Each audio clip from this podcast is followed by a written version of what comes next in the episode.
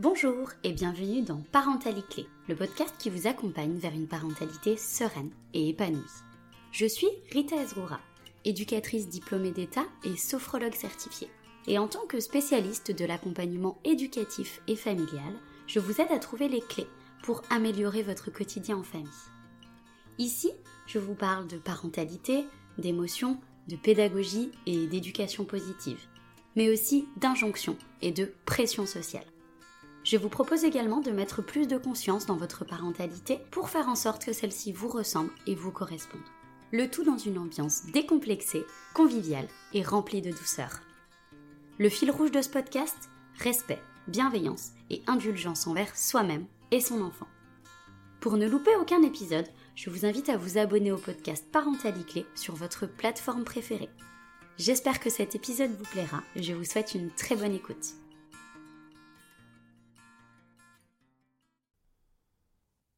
Il y a quelques semaines maintenant, dans le 35e épisode de Parentalité, je recevais Marie qui nous parlait de son parcours PMA en lien avec l'endométriose.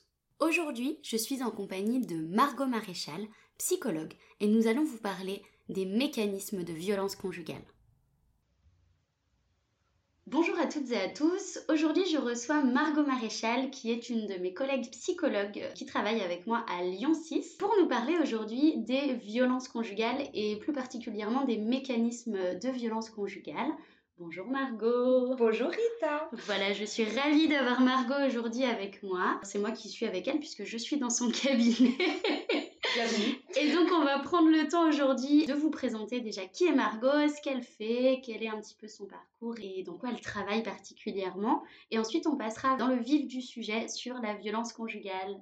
Je te laisse parler, Margot. Est-ce que tu veux bien te présenter, s'il te plaît? Oui, merci. Du coup, je suis Margot Maréchal, donc je suis psychologue et psychothérapeute depuis bientôt deux ans. J'accompagne euh, principalement les étudiants et les jeunes adultes, donc dans leur questionnement, que ce soit euh, sur leur humeur, sur leurs projets, même des questionnements un petit peu existentiels. Euh, j'accompagne également toute la communauté LGBTQIA+. Donc effectivement, le, travail euh, effectué au sein du cabinet a bien augmenté bah, en raison de la pandémie, qui a pas mal impacté. Et d'ailleurs, euh, le podcast va tomber à pic parce qu'on a pu être pas mal sensibilisé sur euh, le sujet des violences conjugales, parce que malheureusement, la pandémie a fait énormément de mal. Je crois qu'on estimait une augmentation de 36% des violences domestiques, que ce soit sur les femmes ou sur les enfants, durant le premier confinement. Et ça fait un peu plus d'un an maintenant, mais en tout cas, ça a été euh, assez euh, exponentiel. C'est énorme. Donc, euh, effectivement, le podcast tombe à pic pour pouvoir en parler un petit peu plus. Alors, du coup, Margot, est-ce que tu peux tout simplement commencer par nous expliquer ce que c'est la violence conjugale? On va considérer comme étant de la violence conjugale tout ce qui, dans un couple, va mener un des deux parties à ressentir de la souffrance. Donc, que ce soit une souffrance physique ou psychologique, c'est vrai que malheureusement, en France ou ailleurs, on met en avant énormément la souffrance physique, donc euh, les coups, euh, les bleus, tout ce qui va être visible, mais on met beaucoup trop à l'écart euh, les violences psychologiques qui parfois vont laisser des séquelles beaucoup plus longues finalement, parfois irrémédiables ou qui nécessitent justement une prise en charge psychologique. Et du coup, toi, en tant que psychologue, quel type de patient et patiente tu as en tant que victime? Qui peut être victime de violences conjugales? Pour être tout à fait sincère, absolument tout le monde. C'est pas une question de caractère, c'est pas une question d'être d'être faible, d'avoir trop de caractère, d'être trop capricieux ou trop capricieuse. non, c'est-à-dire que n'importe qui peut tomber face à quelqu'un qui, qui, va finalement se servir de ses failles, de ses faiblesses, ou qui va tout simplement euh, engendrer une relation d'emprise ou euh, de, manipulation, euh, quelle qu'elle soit. À partir du moment où on, se sent mal dans une relation, qu'on se sent délaissé, qu'on perd sa confiance en soi ou son estime, à partir de là, pour moi, je considère ça déjà comme une relation toxique il faut savoir aussi qu'en France ou ailleurs, on est particulièrement influencé, dans tous les domaines de vie d'ailleurs, euh, par les constructions sociales, parce que la société attend de nous. Il y a un podcast qui est très très intéressant à ce sujet-là, qui s'appelle Le cœur sur la table, euh, que je vous conseille d'ailleurs, qui déconstruit justement la représentation qu'on a de l'amour, du couple. C'est assez intéressant de constater que dès le plus jeune âge, On s'appuie finalement sur des contes qu'on va lire à nos enfants de façon assez régulière, qui en fait amènent une image du couple très très délétère. Mmh. La plupart du temps, c'est euh, enclin de violence. Euh, la souffrance est toujours présente. Il faut souffrir pour être aimé. Il faut absolument tout donner de soi. Il faut rentrer dans une relation fusionnelle. Sinon, pas de l'amour. Les papillons dans le ventre et toute cette illusion autour euh, du romantisme et de l'amour en général, c'est quand même quelque chose, moi je trouve, en tant que personne et même en tant que thérapeute, qui est quand même hyper bah, finalement toxique et qui influence vraiment nos représentations. Et on a beau être euh, déconstruit ou déconstruite sur beaucoup de choses, n'empêche que c'est quand même quelque chose qui nous imprègne, quoi. C'est certain. On, s'inscrit là-dedans de façon irrémédiable dans nos relations. On imagine toujours euh, que l'amour, c'est être en fusion. On dit toujours, mais il est tellement comme moi, ou elle est tellement comme moi, on est tellement pareil, on se ressemble, on pense pareil. Alors que finalement, l'amour, c'est pas rentrer en fusion c'est être deux personnes à part entière, c'est se ressembler, c'est avoir des, choses en commun, mais le jeu et le tu ne doivent pas nécessairement devenir nous, parce que le nous, c'est forcément l'anéantissement d'une des deux personnes au profit de l'autre. Et c'est ça aussi, ça c'est une violence de disparaître, d'être toujours soumis à ses envies, à ses besoins, et d'en oublier nos propres besoins et nos propres envies. Et ce qu'on se disait en off avec Margot, c'est qu'il y a aussi ce mythe euh, de l'âme sœur. Et je pense que du coup, le podcast dont tu parlais, Le cœur sur la table, c'est ça. D'ailleurs, j'en profite pour vous dire que euh, je vous mettrai toutes les ressources en description. Euh, comme ça, vous aurez les liens, les orthographes, euh, tout ça, tout ça, comme d'habitude. Et donc oui, ce, mythe-là de, de l'âme sœur, finalement, moi en tout cas, je trouve qu'il est délétère, ce mythe de l'âme sœur et de l'amour fusionnel, et que si on ressent pas ce besoin d'être en fusion, ah ben mince, c'est peut-être pas de l'amour.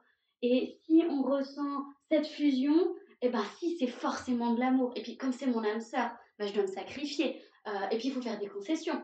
Et puis gna gna gna. Et en fait, tout l'amour a culturellement et sociétalement, oui, sociétalement, euh, a été construit autour de, de ce mythe-là de l'amour romantique, de l'amour fusionnel et de l'amour souffrance finalement l'amour peut pas être calme. J'ai beaucoup de, patients et de patientes qui euh, viennent en me disant écoutez, voilà, j'ai pas euh, le zazazou, j'ai pas ces, papillons dans le ventre, finalement, bah, c'est calme. Peut-être que je suis pas amoureux, amoureuse. Je leur explique que justement, si, c'est le propre de l'amour, la sérénité, le calme, la plénitude, l'impression de que tout va bien, en fait. Et c'est ce qu'on attend finalement euh, de, de, notre compagnon de vie. Et en fait, il y, a, pas mal de personnes qui imaginent que c'est pas comme ça et que si c'est calme, comme tu le disais, c'est pas de l'amour. Et qu'on doit absolument souffrir, euh, vulgairement en, chier, pour que ça aille bien. Parce qu'on ne peut pas atteindre l'amour si ça va bien. Et d'ailleurs, euh, parents, éducateurs, personnes et figures d'attachement, on a notre rôle à jouer là-dedans, dans justement cette, euh, cette influence sociale, cette influence environnementale sur ben, finalement la définition de l'amour qu'on va euh, donner et porter auprès des enfants et des adolescents. Aujourd'hui, là, nous, on parle d'amour parce que euh, on parle d'amour et de violence presque de façon euh, combinée, parce qu'en fait, la société les a combinés. Mais finalement, le propre de cet épisode, c'est de vous montrer et de dire haut et fort que ben, L'amour et la violence n'ont absolument rien à voir. Il n'y a aucun lien de corrélation entre la violence et l'amour. Et il n'y a aucun lien de cause à effet entre l'amour et la violence, que ce soit dans un sens ou dans l'autre. Pas parce qu'on est amoureux que la violence doit arriver, c'est pas parce qu'on est amoureux que la violence doit être acceptée, c'est pas parce qu'on est amoureux que la violence doit être permise. Et c'est ça aujourd'hui qu'on a vraiment envie de vous dire. Alors Margot, du coup, est-ce que tu peux nous parler un petit peu plus avec ton regard de psychologue de comment commence la violence psychologique, comment elle se manifeste et puis la violence physique, est-ce que c'est forcément des coups ou est-ce qu'il y a autre chose qui rentre dans cette catégorie?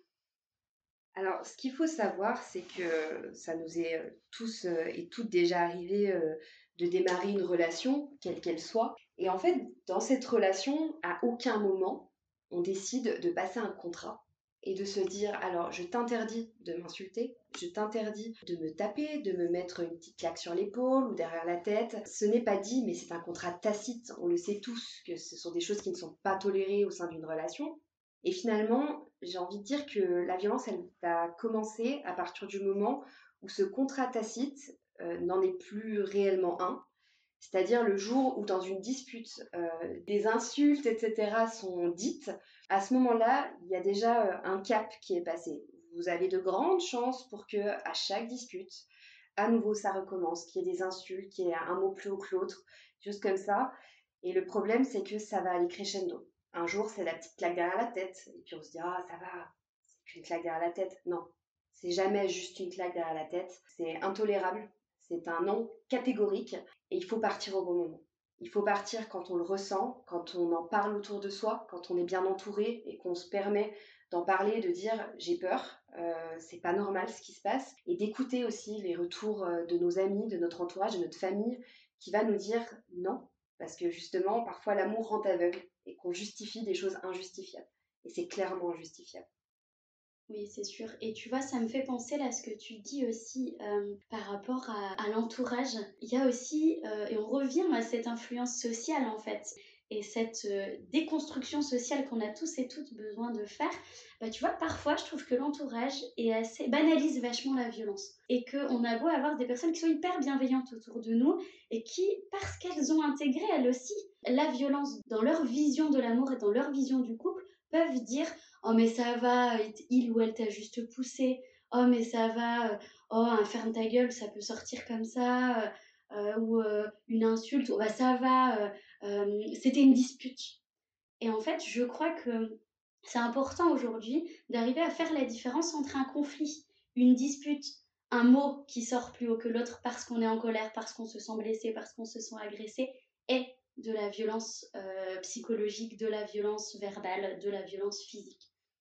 Effectivement, surtout que, la, ce, que ce que tu dis est juste parce que la violence, je dirais, qui n'est pas tolérable, c'est la violence qu'on ne se permettrait pas d'affliger à l'autre. À partir du moment où, en tant qu'individu, euh, je ne me permettrai pas, dans un conflit, euh, d'insulter mon conjoint ou ma conjointe, et que la personne en face de moi se permet de le faire, à partir de là se crée un déséquilibre dans la relation, et là se crée une domination. Une domination, une soumission en fait. Si toi, tu te permets de, me dire des choses négatives quand moi, je ne me permets pas de le faire, bah, tu as l'ascendant. Mmh, Et là, le problème se crée. C'est que s'il y a du répondant des deux côtés, euh, comme tu le dis, un mot plus haut que l'autre, ça arrive à tout le monde. Une dispute un peu forte. Le fait est qu'il s'agit de ne pas la banaliser et de trouver moyen d'en parler le lendemain, une fois les têtes reposées, pouvoir se dire on est allé un petit peu loin, là que ça recommence. Et là, si ça recommence, il y a un problème. Il y a un problème parce que les choses auront été euh, dites, le contrat tacite aura été explicité, exprimé et clairement donné. Les insultes, c'est non. C'est super intéressant ce que tu dis et ça me fait penser, je crois que c'est Paolo Coelho qui disait une erreur répétée devient une décision.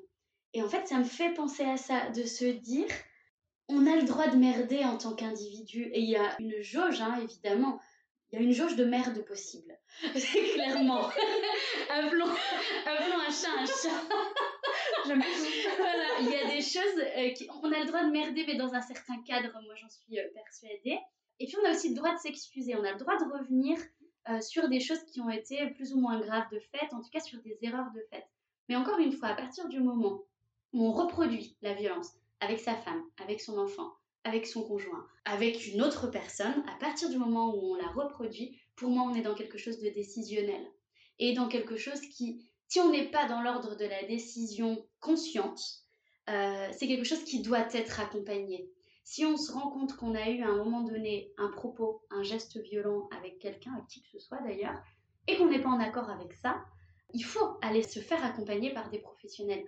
Les professionnels accompagnent certes les victimes de violences, mais ils et elles peuvent accompagner aussi les personnes qui se rendent compte qui ont des dépassements d'émotions qui, découlent sur des comportements violents et qui veulent se sortir de ça. Alors, je ne vais pas non plus euh, faire le mea culpa des auteurs de violences conjugales, soyons très honnêtes, mais quand on est aussi en prise dans des dépassements émotionnels et dans de la violence qui sort sans qu'on comprenne pourquoi et sans qu'on soit en accord avec ça, c'est aussi intéressant de savoir qu'on peut aller se faire euh, accompagner. Et je clôt la parenthèse sur l'accompagnement des auteurs de violences, puisque j'aimerais qu'on puisse vraiment accentuer cet épisode plutôt sur les victimes de violences. Alors, du coup, Margot, est-ce qu'il y a des mécanismes de violence et finalement, quels sont ces mécanismes de violence? Comment on peut reconnaître qu'on se trouve dans une situation qui commence à partir dans de la violence? Tout d'abord, vous pouvez vous orienter. Alors, c'est assez ludique, c'est assez simple. Euh, il a été créé un violentomètre, donc qu'on peut trouver. C'est toi qui sais sur. Euh, c'est l'association noustoutes.org qui l'ont euh, qui créé. Pareil, je vous remettrai tout ça en description pour que vous ayez les infos. C'est déjà un outil qui permet de se rendre compte donc de ce qu'est une relation saine et de ce qui n'en est pas une. Donc c'est assez intéressant. tout l'intérêt des relations, c'est également la communication. C'est-à-dire qu'à partir du moment où euh, on parlait des disputes, etc., vous êtes en capacité ou vous vous sentez suffisamment en confiance avec votre partenaire pour pouvoir expliciter ce qui vous blesse, ce qui est trop pour vous, et que cette personne euh, le comprend, l'intègre, ne reproduit pas ce qu'elle vous a fait endurer précédemment, parce que dans les relations, au début des relations, on a tendance à tâtonner, pas trop savoir les limites de l'autre, ce qui est tolérable de ce qui ne l'est pas.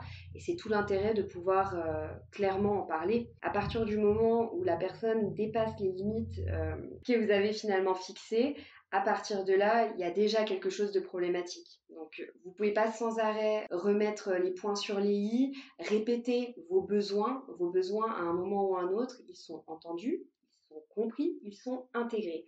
C'est tout le propre d'une belle relation. Si c'est pas le cas, une relation où les besoins de l'autre ne sont pas considérés, c'est une relation maltraitante. Merci Margot euh, pour cet éclairage.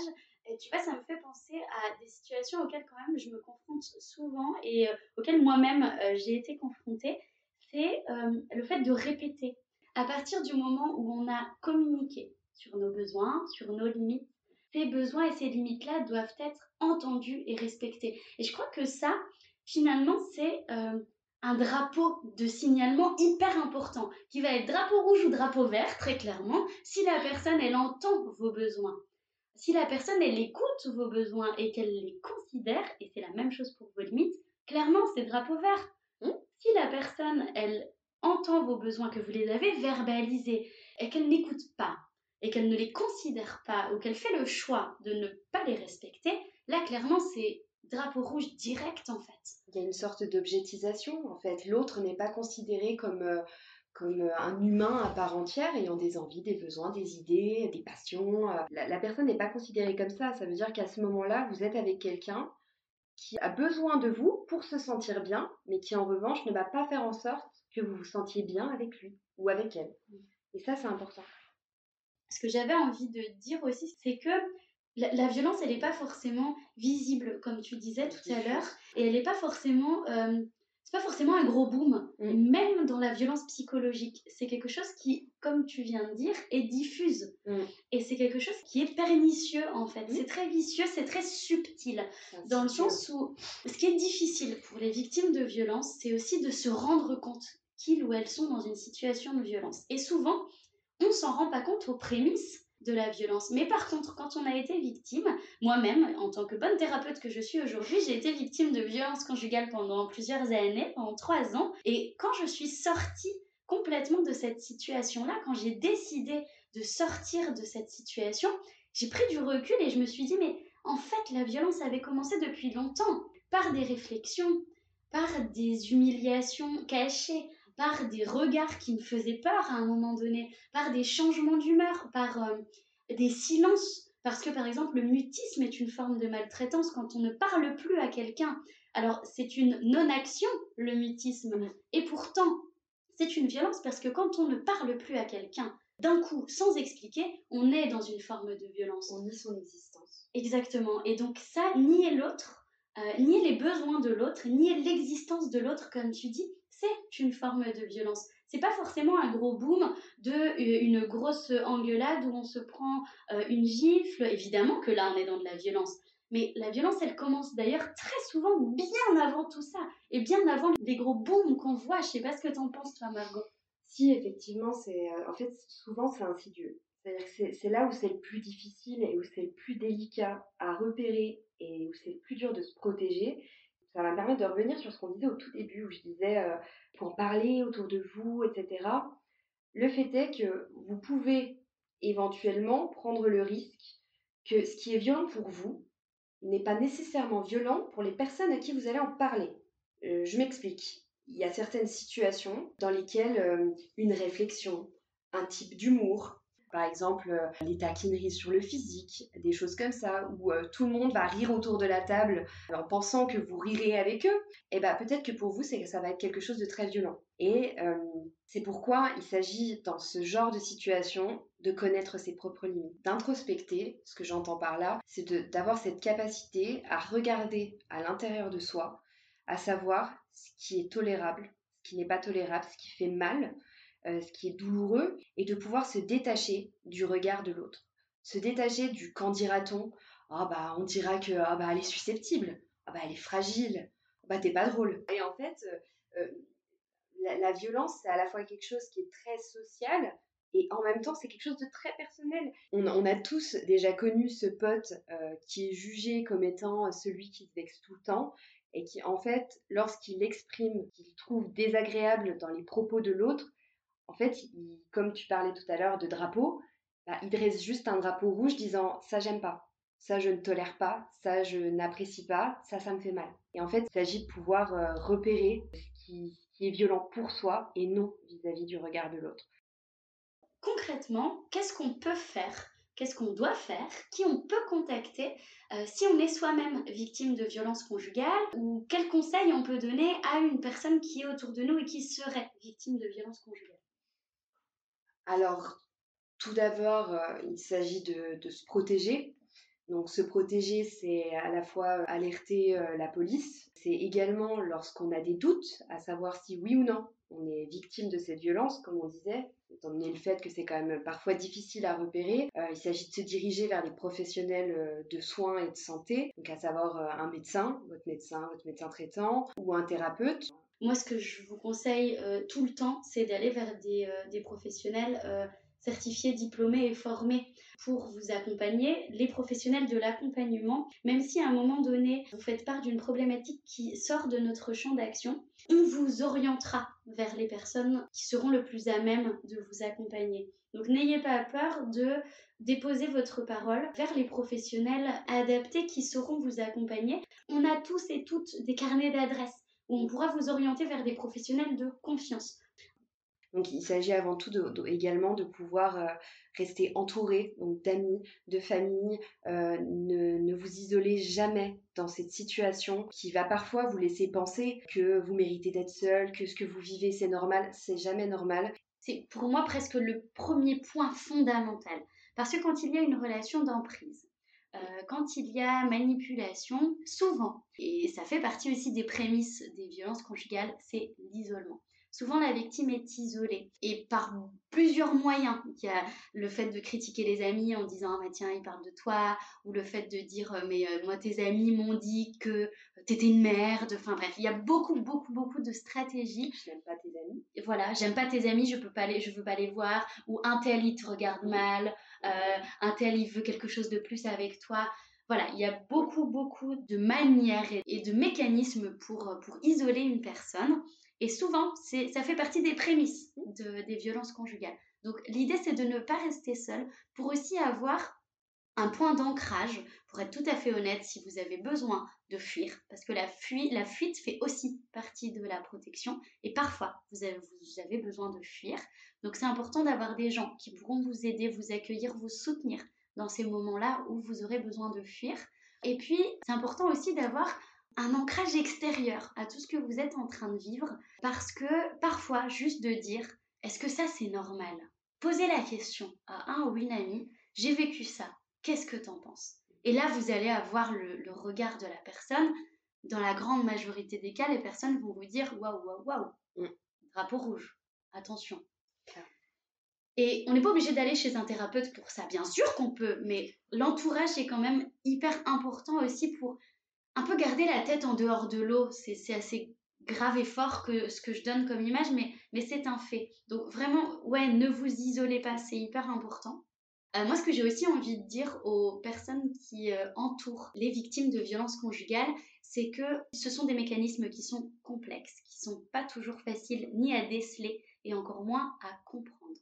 Et que souvent dans les mécanismes, il y a ce qu'on appelle un peu euh, un peu avec le, cycle avec la lune de miel et puis le retour de la violence. Et, et en fait, ce sont des mécanismes où, hop, il y a violence, et puis il y a une, zone un peu de flou où on ne sait pas trop ce qui va se passer, on se dit qu'on va quitter la personne, puis en fait non, puis après on prend la décision de quitter la personne, puis hop, il y a la lune de miel qui arrive, et puis en fait euh, euh, le mec est à nouveau génial, et c'est super, et on se reprojette dans les débuts de notre relation, et on voit le vrai visage, et je mets des guillemets, le vrai visage qu'on projette euh, sur la personne, et ce visage bienveillant qu'on a peut-être vu au début, et ce qui nous a séduit au début, mais en fait c'est pas la sortie des violences, ça c'est le cycle qui recommence. Et donc l'entourage, soyez conciliant avec les personnes qui retournent avec leur agresseur. Parce que bah, c'est pas si simple. Et parce qu'il y a des mécanismes psychologiques, des mécanismes physiologiques, des mécanismes chimiques qui se passent à l'intérieur du cerveau, qui se passent à l'intérieur du corps de la personne, de la personne victime, et qui font que bah, c'est pas si évident. C'est pas juste je me fais taper dessus, ou je me fais insulter, ou je me fais cracher dessus, hop, je pars. Ça se passe pas comme ça. Donc, faites preuve d'indulgence envers les personnes qui vivent des situations difficiles. Ce dont elles ont besoin, c'est de votre soutien, de votre appui et de votre présence. J'ai un petit, euh, un petit tips du coup à donner dans ce cadre-là parce qu'effectivement c'est intéressant ce que tu dis. Ce qu'il faut savoir, et euh, clairement regardons-nous tous dans la glace, nous le faisons tous, c'est quand débute une relation ou même lorsque la relation est installée depuis un petit moment, on a forcément des projets avec la personne. Pour certains, c'est on va acheter une maison ensemble un jour, on va se marier, on aura un chien. Et en fait, c'est ça qui est à l'origine des difficultés euh, à rompre la relation. J'ai beaucoup de patients qui finalement euh, sont dans une relation délétère depuis six mois et continuent à me dire mais un jour ça s'arrangera parce qu'il y a des moments où finalement il est gentil ou elle est gentille avec moi. Il y a des moments où on passe des chouettes moments d'intimité, etc. Et le fait est que euh, je les confronte à ces projections en leur disant ça fait six mois que vous êtes dans ces projections à vous dire un jour ça ira mieux. Et ça fait déjà six mois que vous êtes malheureux dans cette relation et que ça continue à tenir en fait. Cette illusion que vous avez, que la relation un jour s'améliorera, ou que tout ce que vous aviez imaginé de cette relation un jour se produira, vous continuez à l'avoir. Et combien de temps vous allez laisser votre cerveau vous duper et vous laisser croire que ces moments-là, ils arriveront Si ça fait six mois que vous êtes malheureux dans une relation ou malheureuse, euh, ça fait déjà six mois. Partez. Ce que vous imaginez, c'est de l'imagination. Peut-être que ça ne se produira jamais. Est-ce que ça vaut le coup de se bercer d'illusions et de rester dans une relation qui est délétère, qui détruit votre confiance en vous, votre estime de vous, euh, qui, qui vous met dans des états pas possibles pour quelque chose qui ne se produira jamais Et qui n'existe pas? Exactement. Qui n'est pas là, quoi. Exactement. Mais la réponse est non. Mm.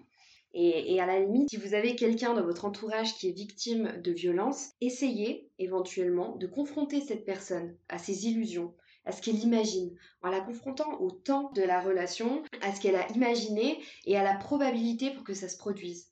Probabilité proche de zéro la plupart du temps. Et ça lui permettra peut-être d'engager le deuil de cette relation et de prendre les bonnes décisions pour elle en partant, tout simplement.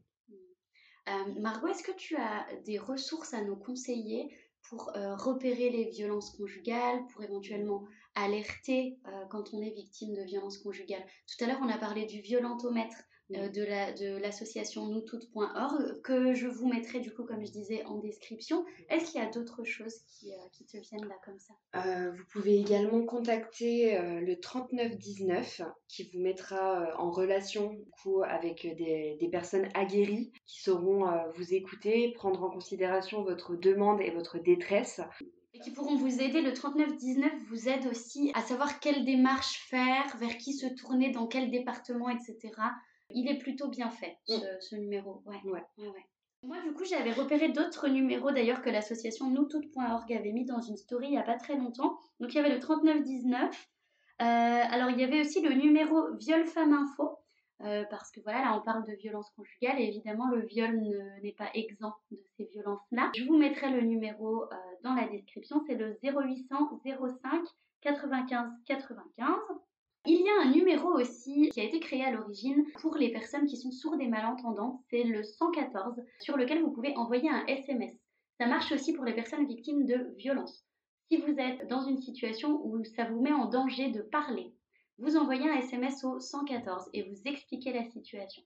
Donc ce numéro, il est super. Je, trouve vraiment qu'il est génial parce que quand on est dans une situation de violence conjugale, et eh ben parfois on peut même pas prendre son téléphone pour passer un coup de fil sans qu'il soit fliqué, contrôlé, écouté. Donc envoyer un SMS, le supprimer derrière, c'est aussi possible. Vous pouvez préciser dans votre, euh, dans votre SMS que vous avez besoin de supprimer le message après. Et puis, si vous êtes en situation de danger immédiat, je vous invite à appeler le 17 euh, police secours. Euh, on va être honnête, l'institution police en France est très loin d'être parfaite. je garderai mes opinions et mes convictions à ce sujet-là de façon très personnelle. En tout cas, une chose qui est importante et qui est fondamentale que vous sachiez. Si vous allez dans un commissariat ou dans une, gendarmerie, ils ont l'obligation légale, et je répète, c'est une obligation, de recevoir votre plainte.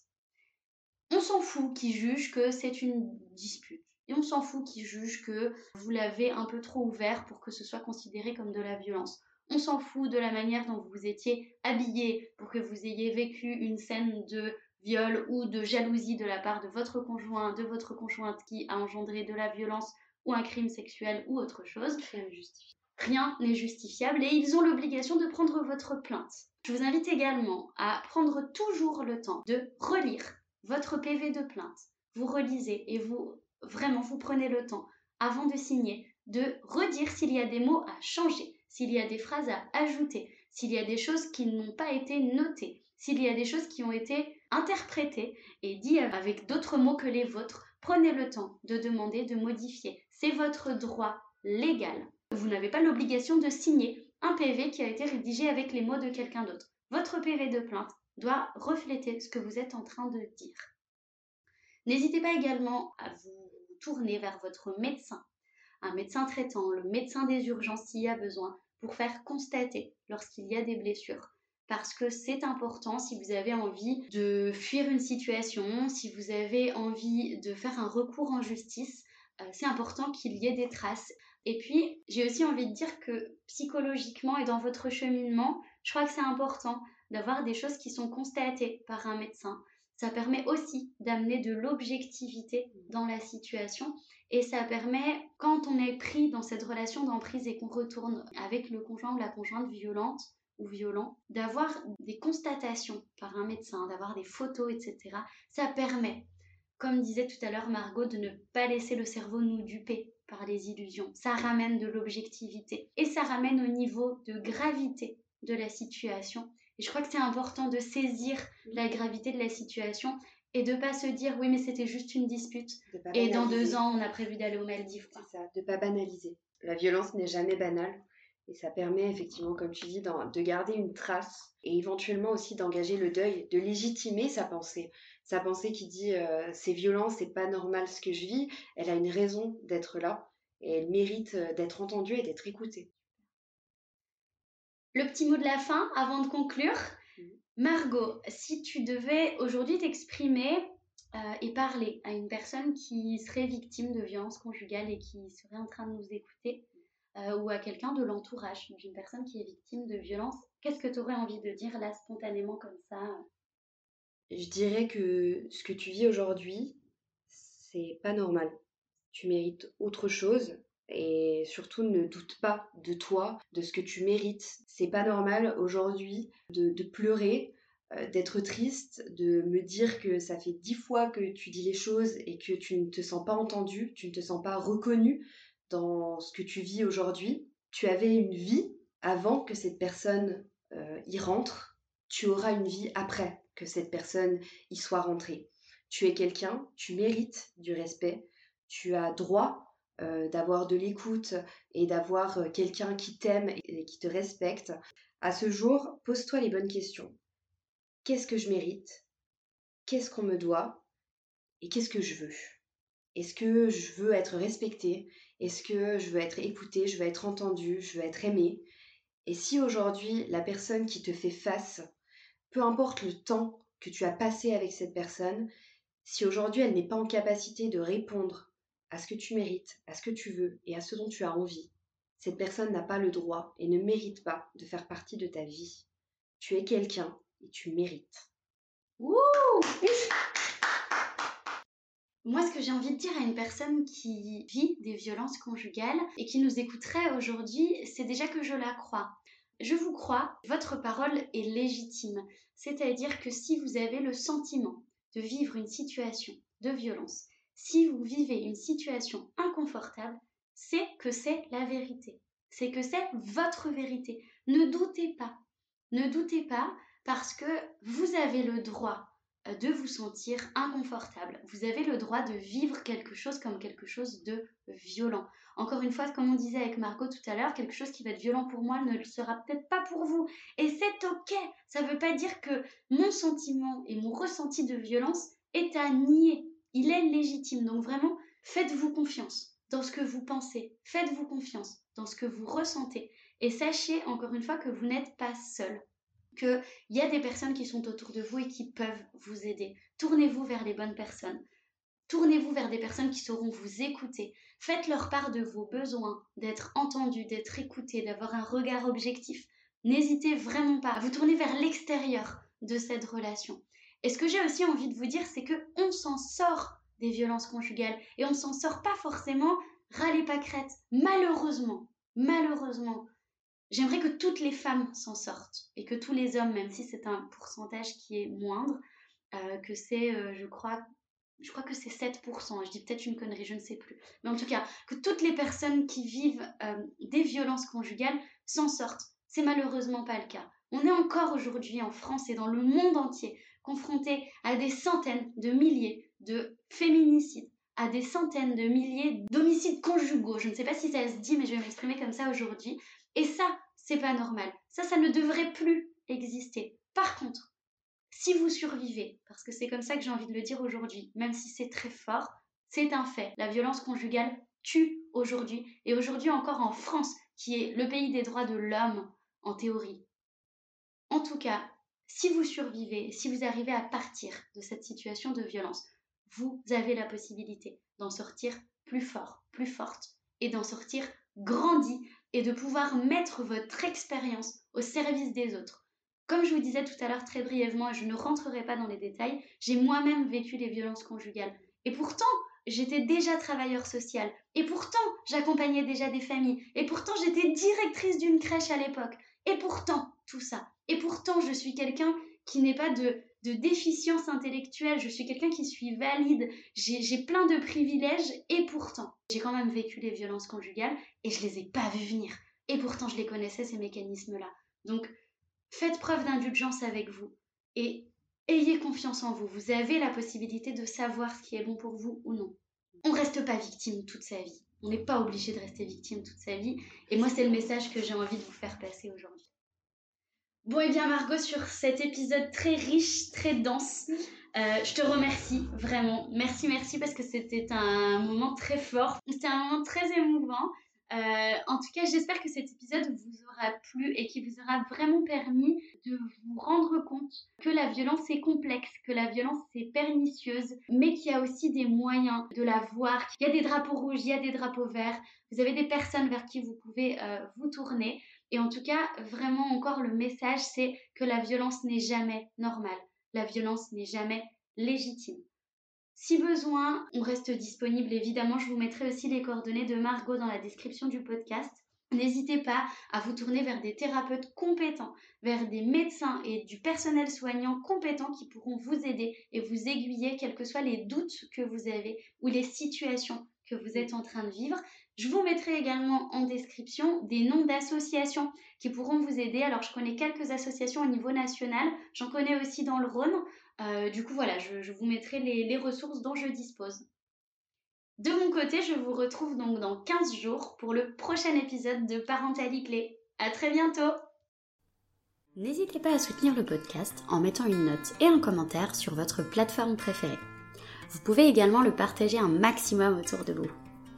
Si vous souhaitez en savoir un petit peu plus sur moi, je vous invite à consulter mon site web lion-accompagnementfamille.fr. Vous pouvez également me suivre sur les réseaux sociaux Facebook et Instagram sur le compte Rita Ezrura. À très bientôt